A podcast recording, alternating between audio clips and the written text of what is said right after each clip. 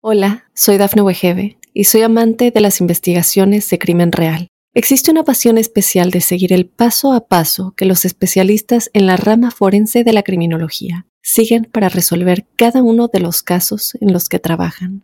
Si tú, como yo, eres una de las personas que encuentran fascinante escuchar este tipo de investigaciones, te invito a escuchar el podcast Trazos Criminales con la experta en perfilación criminal, Laura Quiñones Orquiza en tu plataforma de audio favorita.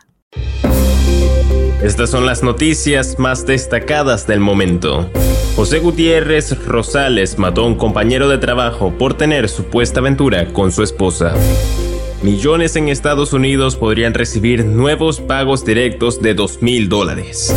Gustavo Petro, ex guerrillero, será el primer presidente de izquierda de Colombia.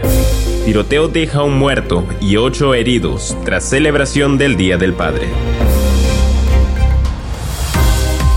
Hola, ¿qué tal amigos y amigas de Mundo Now? Les saluda Santiago Guevara dándoles una cordial bienvenida. De inmediato comenzaremos con las informaciones. Confesó su espantoso crimen. Un hombre identificado como José Gutiérrez Rosales mató a golpes a un compañero de trabajo porque supuestamente tenía una aventura con su esposa y sus demás colegas se burlaban de eso, según indicaron las autoridades citadas por el diario New York Post el domingo 19 de junio.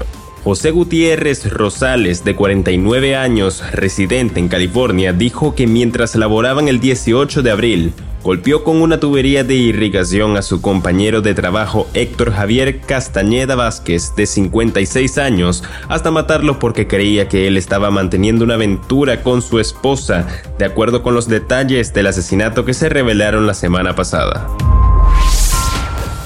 Buenas noticias. Millones en Estados Unidos podrían recibir nuevos pagos directos de 2 mil dólares si es que las autoridades están apretando la marcha para poder distribuir el dinero que tienen disponible para ayudar a la gente a superar los embates de la pandemia.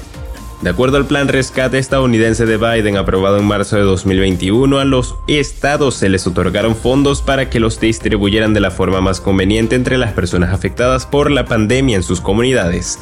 Es así como ha surgido un sinfín de programas de ayuda, tal como este nuevo cheque de 2 mil dólares.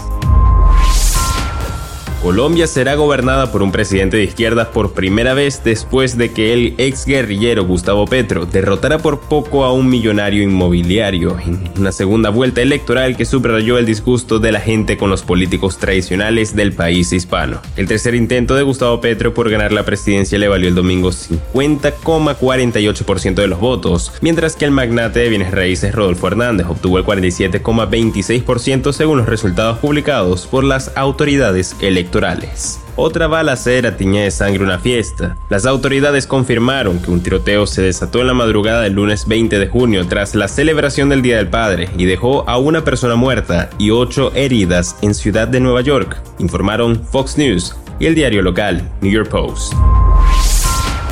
Un tiroteo registrado en el barrio Harlem, en la ciudad de Nueva York, durante el fin de semana del Día del Padre ha dejado al menos un muerto y ocho heridos, indicó la policía citada por Fox News el lunes. El Departamento de Policía de Nueva York detalló que entre las víctimas habían siete hombres adultos y dos mujeres.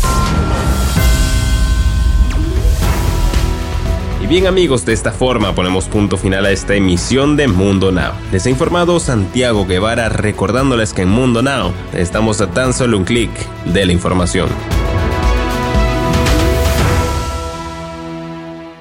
Hola, soy Dafne Wegebe y soy amante de las investigaciones de crimen real. Existe una pasión especial de seguir el paso a paso que los especialistas en la rama forense de la criminología siguen para resolver cada uno de los casos en los que trabajan.